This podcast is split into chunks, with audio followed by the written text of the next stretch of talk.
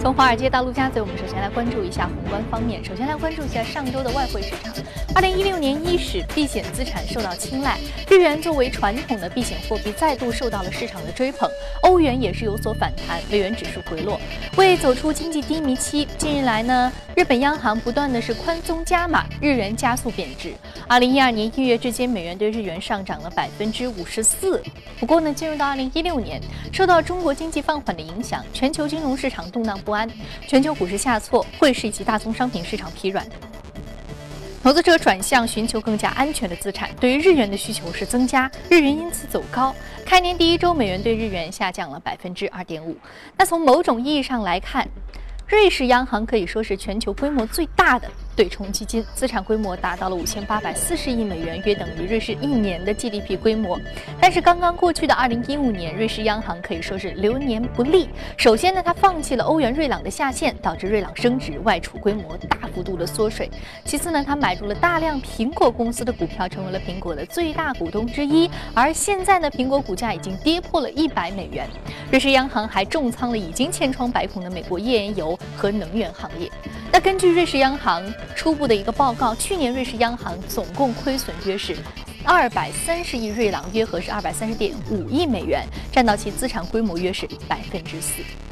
根据联合国粮农组织的数据，二零一五年全球粮食价格连续第四年下跌，而且创下了七年最大的跌幅。那数据显示，去年十二月粮食环比下降百分之一。至二零零九年四月以来的最低水平，这也使得二零一五年的粮价同比跌幅扩大至了百分之十七点一，为自一九九零年有记录以来的第二大跌幅。那粮农组织指出，二零一五年粮食价格整体疲软的主要原因包括供应充足、需求温和以及美元升值。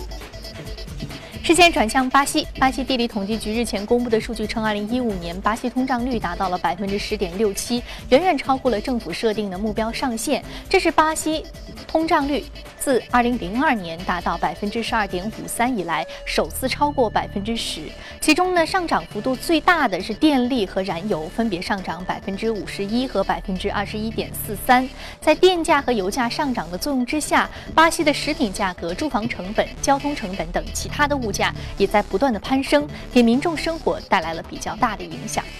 澳大利亚统计局公布的数据显示，二零一五年十一月全澳获批新建住宅数量环比下跌了百分之十二点七，大幅超过了此前市场预期的百分之三，创下了二零一二年以来最大的跌幅。虽然备受亚洲投资者青睐的高层公寓近年来销售业绩呢表现抢眼，但是此前分析人士就警告，这种旺盛的需求难以持续。这是澳大利亚获批新建房屋数量连续第八个月的下跌。此前呢被认为是过热的房地产市场已经开始出现了降温的迹象。好，刚刚我们浏览完了宏观方面的消息，接下来我们通过盘面了解一下上周五三大指数的一个情况。我们看到上周五的三大指数没有受到非农就业数据亮眼的表现，出现一波上涨，是全线下挫的。那么道琼斯工业平均指数下跌百分之一点零二，纳斯达克综合指数下挫幅度是百分之零点九八，而标普五百指数的跌幅是达到了百分之一点零八。好，接下来我们再来关注一下第一财经驻纽约记者葛维尔在上周五收盘之后给我们发回的报道。上周五美国公布非农就业数据显示，十二月份非农就业新增二十九点二万人，好于此前市场预期的二十一点一万人，失业率维持在百分之五不变。虽然呢，非农就业报告历来是美股市场最重要的就业数据之一，但这一次可能也要让位于中国股市的影响力。加之市场普遍预期美联储将不会在一月份宣布加息，那么在三月份的议息会议之前呢，依然还有至少两份就业报告和其他多项的经济数据等待公布。RBS 美国首席经济学家认为，由于资本市场在年初大幅的、迅速的调整，美联储现在需要花费更多的时间和精力去关注美国以及其他金融市场的动态。去年九月份的时候呢，由于全球形势和金融动荡，美联储按兵不动，推迟加息，直到十二月才宣布了近十年来的首次加息。摩根大通的分析师预计呢，美国四季度的 GDP 增速有望达到百分之一，并认为如果金融环境继续持续下去的话呢，美联储不会贸然继续加息。主持人。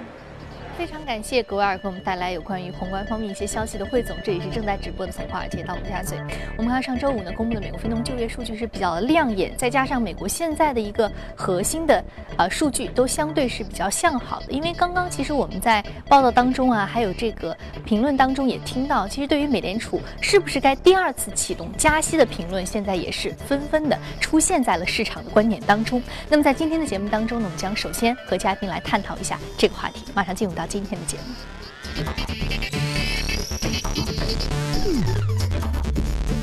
好，今天我们请到现场的嘉宾是来自于钜派投资首席策略官许戈先生，许先生早晨好。玉飞你好。嗯，我们看到刚刚其实说到非农就业数据是表现亮眼，新增就业人数已经达到了一个新高啊，而且现在美国的一个核心通胀率其实也已经上来了，嗯，然后加上美国现在一系列经济数据相对是比较好，也在全球当中是一枝独秀。那么，您觉得三月份可能会开始加息吗？但是加息似乎讨论也是比较多，两派分歧也比较大。嗯，呃，这个数据应该是今年第一个重磅的美国的经济数据，呃，数据非常好，就好的出人意料。原来是预计九呃二十万的增长，结果是二十九万，二十九点二万人的一个一个增长，而且另外一个它的失业率百分之五，就是充分就业，你你想要找工作的人都会有工作。这是一个呃，在过去很少出现的一种一种状况。那么，呃，这个数据的话，在美国，我们之前节目当中经常会讲到，叫非农就业数据。为什么会很重要呢？在很多你说外汇也好，黄金、石油也好，这个数据放在非常重要的位置。原因在于，这个数字是在每一个月当中的第一个礼拜，第一个出现的一个重磅数据，非常重要。第二个呢，在美国的话，农业的人口非常少，跟中国反过来的。美国农业占到总人口百分之一不到，所以绝大部分是非农业的一个一个一个数据。那么这个数据跟本月最后一个礼拜的 GDP 的数据呢，呃，遥相呼应。如果这个数字好，刚才节目当中也有提到，那么 GDP 的数字可能会，呃，大家会有一种预预期，可能会更好一点。另外一个，这个数据好的话呢，就代表老百姓的收入会提高。那么，呃，在美国的话，消费占到 GDP 的百分之六十七，将近七十左右。那未来一段时间当中，哎，整个经济的整个一面会会好一点，但是周五这个数据当中也有一些瑕疵。它的瑕疵呢，就是这个业人经常会关注的一个工资的增长水平只有零点二，啊，它不是特别的明显的一个提高。另外一个，我们看美国的呃每周的工作时间，这个还是有点八卦。我去除了一下，大概是三十四点五呃一周。那么大概我们说美国人很勤劳嘛，他除下来也就是一天大概不到七个小时的一个工作时间，所以他的那个工作时间还是有一点点短啊。但是整体上来看，这个数据呃让市场有一种预期，嗯，之前的话有讨论，可能美联储的二零一六年第一次升息会在六月份，那么现在这个预期提前了啊，可能是在三月份。那么之前的话呢，市场讨论是不是呃今年只有两次升息？那么，因为这个数据非常好，所以市场认为可能四次升息的概率现在在逐步的在在在在加大啊。那么，呃，整体上来看，美国经济在全球经济当中，现在看来是一枝独秀啊。欧洲现在也不好，日本也是很差，中国的话，在整个经济在在减缓，所以带来另外一个影响，我们可以看到，美元指数在升息之后，第一次升息之后是有点下跌的。那未来如果说，呃，升息的预期在加强的话，那美美元指数会会会慢慢慢往上走，包括对于股票市场可能是一个压力，因为我们看到昨天的啊，应该周五的这个美国美股是呃整体下滑的。那对于新兴市场的话，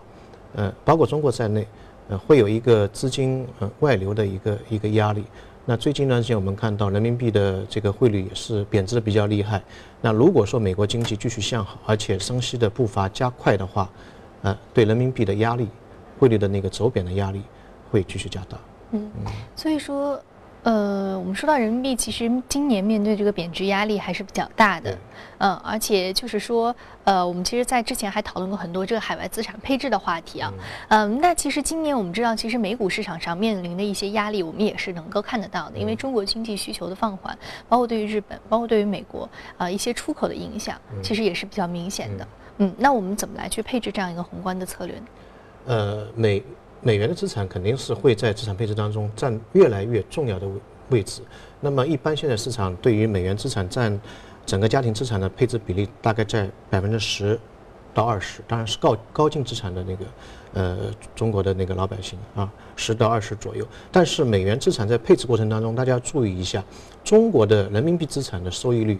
跟海外资产收益率的它的比例是不一样的。在中国的话，可能收益率会偏高一点点，我们余额宝可能有三四左右的收益率。但在美国的话，因为它的整个基准利率非常低，在欧洲的话是是一个负的利率，所以它的在你配到美元之后会面临另外一个问题，就你的收益率你会发现，哎，突然间少了，尽管它的汇率是增长增长上的。所以在配置过去，第一个要注意海外市场的风险，像美国的话，股票是没有跌停板的。你买了美美国股票可能会面临一个比较大的风险。第二个，整体的这个资产收益率会降低，所以我觉得从资产配置角度来讲，这个是一个非常必要的。但是，一旦配置过去之后，在选择标的物方面啊，是需要谨慎一点的。嗯，好，那在标的物方面，我们需要怎么来选择呢？是不同类别的行业，还是说不同呃类型的产品？啊，很简单，一种你可以选择一些呃。指数型的基金去做一个配置，因为大盘指数相对来说，像美国的话，呃，标普五百从一九六九年到现在，平均每一年的收益率是百分之七点三，这个是非常高的。你碰到经济危机没办法，你跌跌的比较厉害啊。那么另外一个呢，可以呃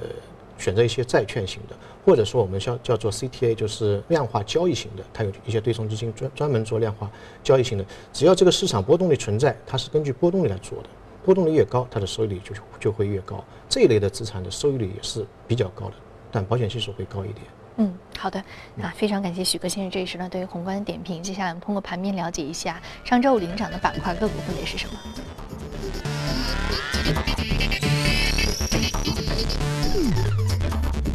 油气、休闲娱乐还有休闲娱乐板块是相对上涨居前的。这个个股的一些来源板块，那今天我们要说到的是油气板块的一只个股，上涨幅度百分之十点三，目前的价格是二十五点七美元每股，主要是供求端的一个持续的产量下降，属于说是油价出现了一波反弹。但是我昨天晚上还看到了 CNBC 的一个评论啊，当时就说到油价可能会在二十美元左右开始徘徊。当时这个我觉得这个评论是让我很震惊，觉得非常的悲观。那您觉得呢？这个评论是不是在吓吓唬大家？呃，之前这个高盛也有一个二十美金的一个预测，而且之前他又强调了一番，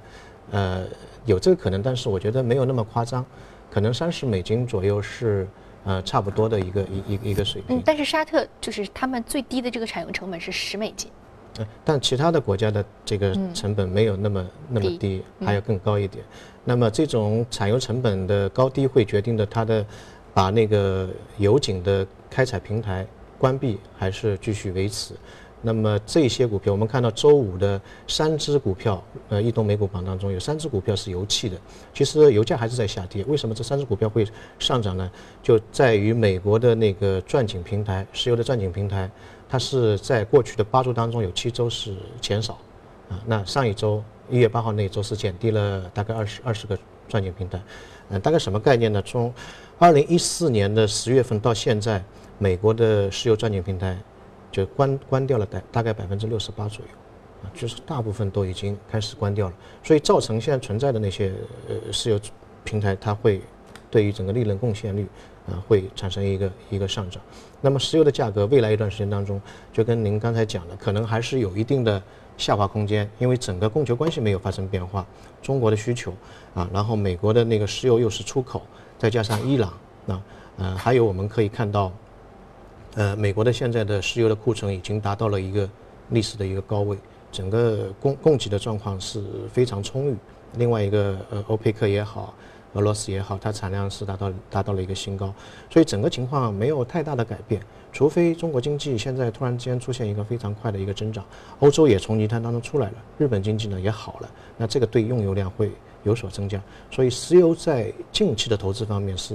还是需要谨慎，因为你刚刚所说到的那三种情况，欧洲的经济一下好了，中国经济一下好了，呃，是不太可能在短期之内迅速出现的一种转变啊。那所以说，未来包括二零一六年这个原油市场的投资，还都是需要比较谨慎的。整个周期还没走完。嗯，那如果我们往远一点看，就是说从地理上的远一点看的角度来说，那么在美国市场上，那原油的做空机制。它会使它产生比较好的一个收益吗？啊，那应该是的，因为整体现在原油的下行趋势，呃，没有太大改变。另外一个，我们可以看到，现在替代能源越来越多了，啊，那个新兴能源，包括我们等会儿会讲到的一个能源互联网，啊，家家户户都会成为一个发电站。那么未来的那个传统的石化的能源的，呃，需求端可能会慢慢慢慢减弱下去，所以做空还是一个一个大的选择。嗯，所以说本来它这个石球呃石油的这个可替代性越来越强了，加上这个供求关系的这样一个持续的一个不平衡啊，对，所以说对于这个油价打压，无论是从未来的预期还是从现实的情况，其实我们都不是特别的乐观。嗯，好，非常感谢许哥先生这一时段对于油气行业的一个点评，这也是正在直播的从华尔街到陆家嘴。那接下来进段广告，广告之后我们再回来继续接着聊。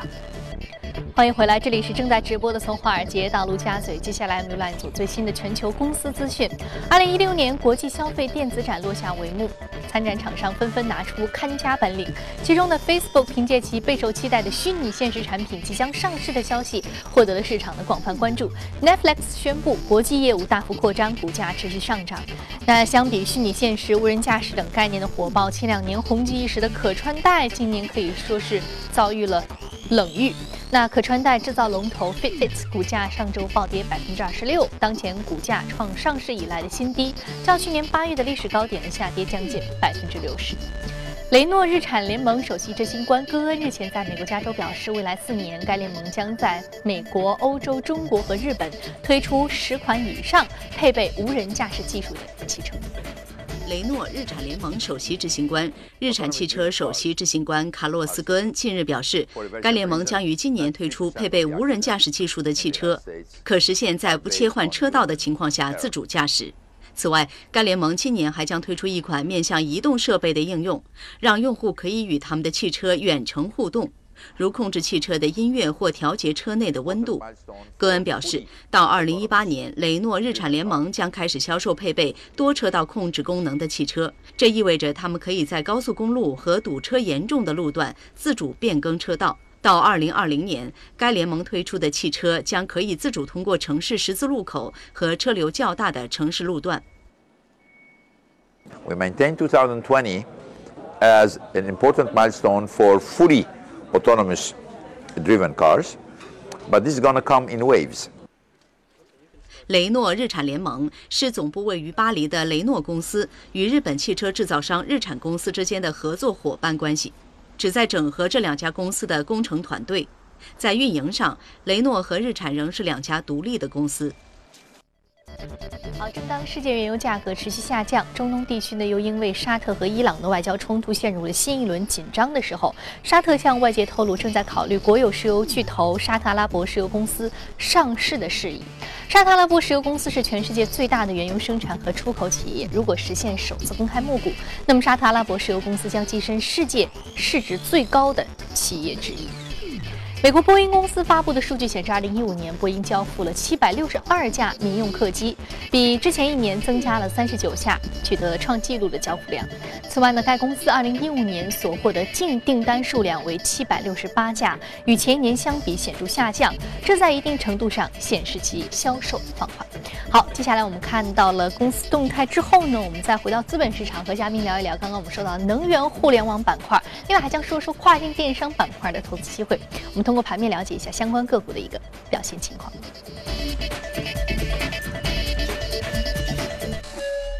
奥能公司是属于能源互联网板块，下跌幅度百分之零点七九；另外一个是鹏尼，是属于电商板块，下跌幅度百分之一点二四。需要是奥能能源互联网板块，能源互联网是一个什么概念？能给我们解释一下吗？概念非常新，呃，我先解释这个能源互联网吧。因为最近讲的比较多，但它的整个概念非常非常广泛。呃，我们讲最大的，比如说地球的话，有一半是处于黑夜，一半处于白天。嗯。那么在黑夜那一块的话，电用的比较少，可能会多出来。那么太阳照的地方可能在工作，所以呃这两个这个能源的配置，通过互联网进行一个转移，可能用到最廉价的一个一个电力，这是一一种概念。另外一种国跟国国与国之间，呃比如说中国现在经济放缓了，但是电力还是全球最大的一个出产国，那么如果它用不掉的，通过一路一带给到其他国家，那么通过互联网这个进行资源的配置也是一种。那么最新的一种也是说，我们说到呃最有实际意义的呃一种呢，就是过去的话，我们的石油产出是石化，而且一定要这个地方有原油的储藏，所以会产生很多的基础投资啊什么。那么以后的话，这种可能变成分散式的，每家每户屋顶上面自己做一个太阳能。或者做一个怎么样的东西，那么就有自己家里面的一个用能。然后呢，如果用不掉的，你可以卖给邻居家的电动车，啊，也可以卖给国家电网。那么这个东西，因为这些东西都是脉冲的供给，它如果说没有一个互联网的一个带动，那就实现不了，就浪费了。对，那那那会产生很大的问题。所以这个就是一个大的一个，当然还有很多种啊，能源互联网的一个概念。那么这家呃奥能的话呢，是美国的能源互联网企业当中呃最有代表性的呃一家。那么它整个市值只有五个亿，但是它二零一四年上市之后，一年之内它的利润是一点二八个亿啊，这个利润非常高。然后它的整个业务百分之八八十五是在。呃，美美国本土，那么现在它和一千多家的公用事业单位，哎，公用事业单位啊，有一个合作。未来的整个增长在全球的一个布局，它的现在发展速度非常快。那么我们来看一下它的这个商业模式，我觉得中国很多企业可以去模仿它。现在中国没有这种商业模式，那它是什么样概念呢？它是通过互联网和第三方的数据给到用户端一个节能的方案。而且这个方案非常非常有可操作性，什么意思呢？它的账单当中可以看到你们家那个电冰箱用了多少的电，电视机用了多少的电，啊，你的手机充电的时间多长，每一个月的账单都是这样，啊，那么这个还不是关键的，它主要是可以把你的那个用电的情况跟邻居家的做一个比较，你是比他多还是少，啊，那么还有跟整个一一个地区的平均水平，呃，做一个比较，因为。这个公司有一支专门的团队，叫行为行为经济学团队。那么他们认为，就就是告诉你啊，你今天要节电节电是没用的，一定要把你跟别人做一个比较，你会产生一个激励作用啊。所以这种模式的话，哎，在过去的应用当中，它是零七年成立的，呃，这个效果非常好。到现在为止，这家公司的整个节电，它网站上面一个节电的一个呃一个计计数表，大概节了八八十亿千瓦，什么概念？十亿美金。十亿美金，呃，碳碳那个排放量减低大概五百四十万吨，五百四十万吨。美国有一家最大的水力发电站叫做芜湖，芜湖水力发电站，它一年的呃发电量是三十九亿千瓦，所以它的那个在各个各国政府对于碳碳的这个排放量是和节能方面的那个需求非常非常契合啊，非常契合。那么中国端的话呢，现在中国的这个用电的呃量大概是两点五万亿。啊，两点五万亿的一个金额，那么未来整个市场大概有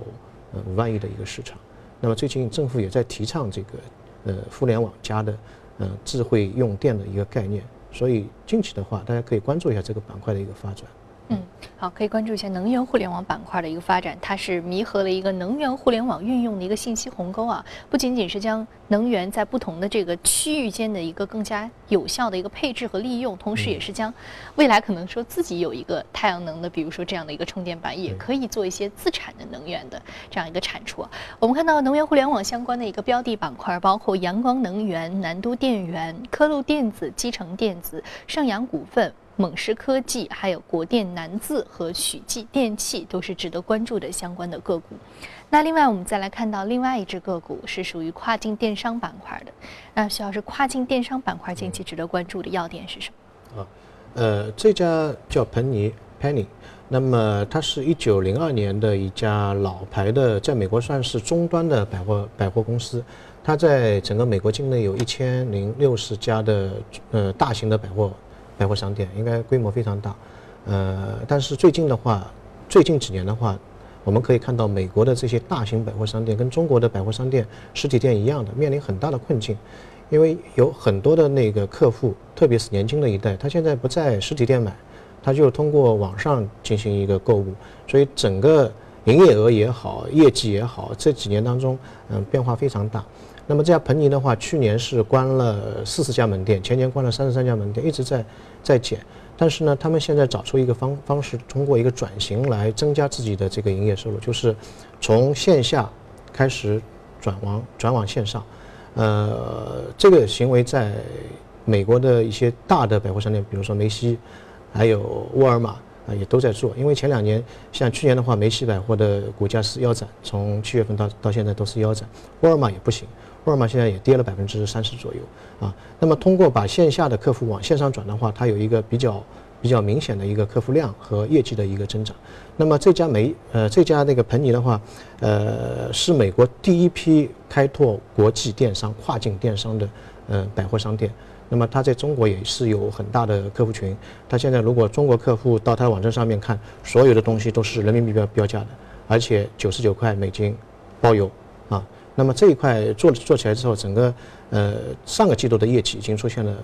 非常快的一个一个增长。那么跨境电商不仅是美国，全世界各个国家都在做。中国的话，现在做的也是速度比较快。呃，最近一段时间，呃，那个国务院常务委员会也是决定把杭州跨境电商作为一个试点，如果成功的话，呃，向全国推广。那么这一块的市场份额到二零二零年的话，可能是二零一四年的三点六倍。啊，这个前景非常广阔，可以关注。嗯嗯，跨境电商板块的一些前景啊，我们是值得去期待和关注的。好的，非常感谢今天许哥先生给我们带来的精彩点评。这里是正在直播的《从华尔街到陆家嘴》。那今天播出的内容，你可以通过我们的官方微信公众号“第一财经资讯”查看。另外，你有什么样的意见和建议，可以通过微信留言。此外，您可以到荔枝和喜马电台搜索“第一财经”进行收听。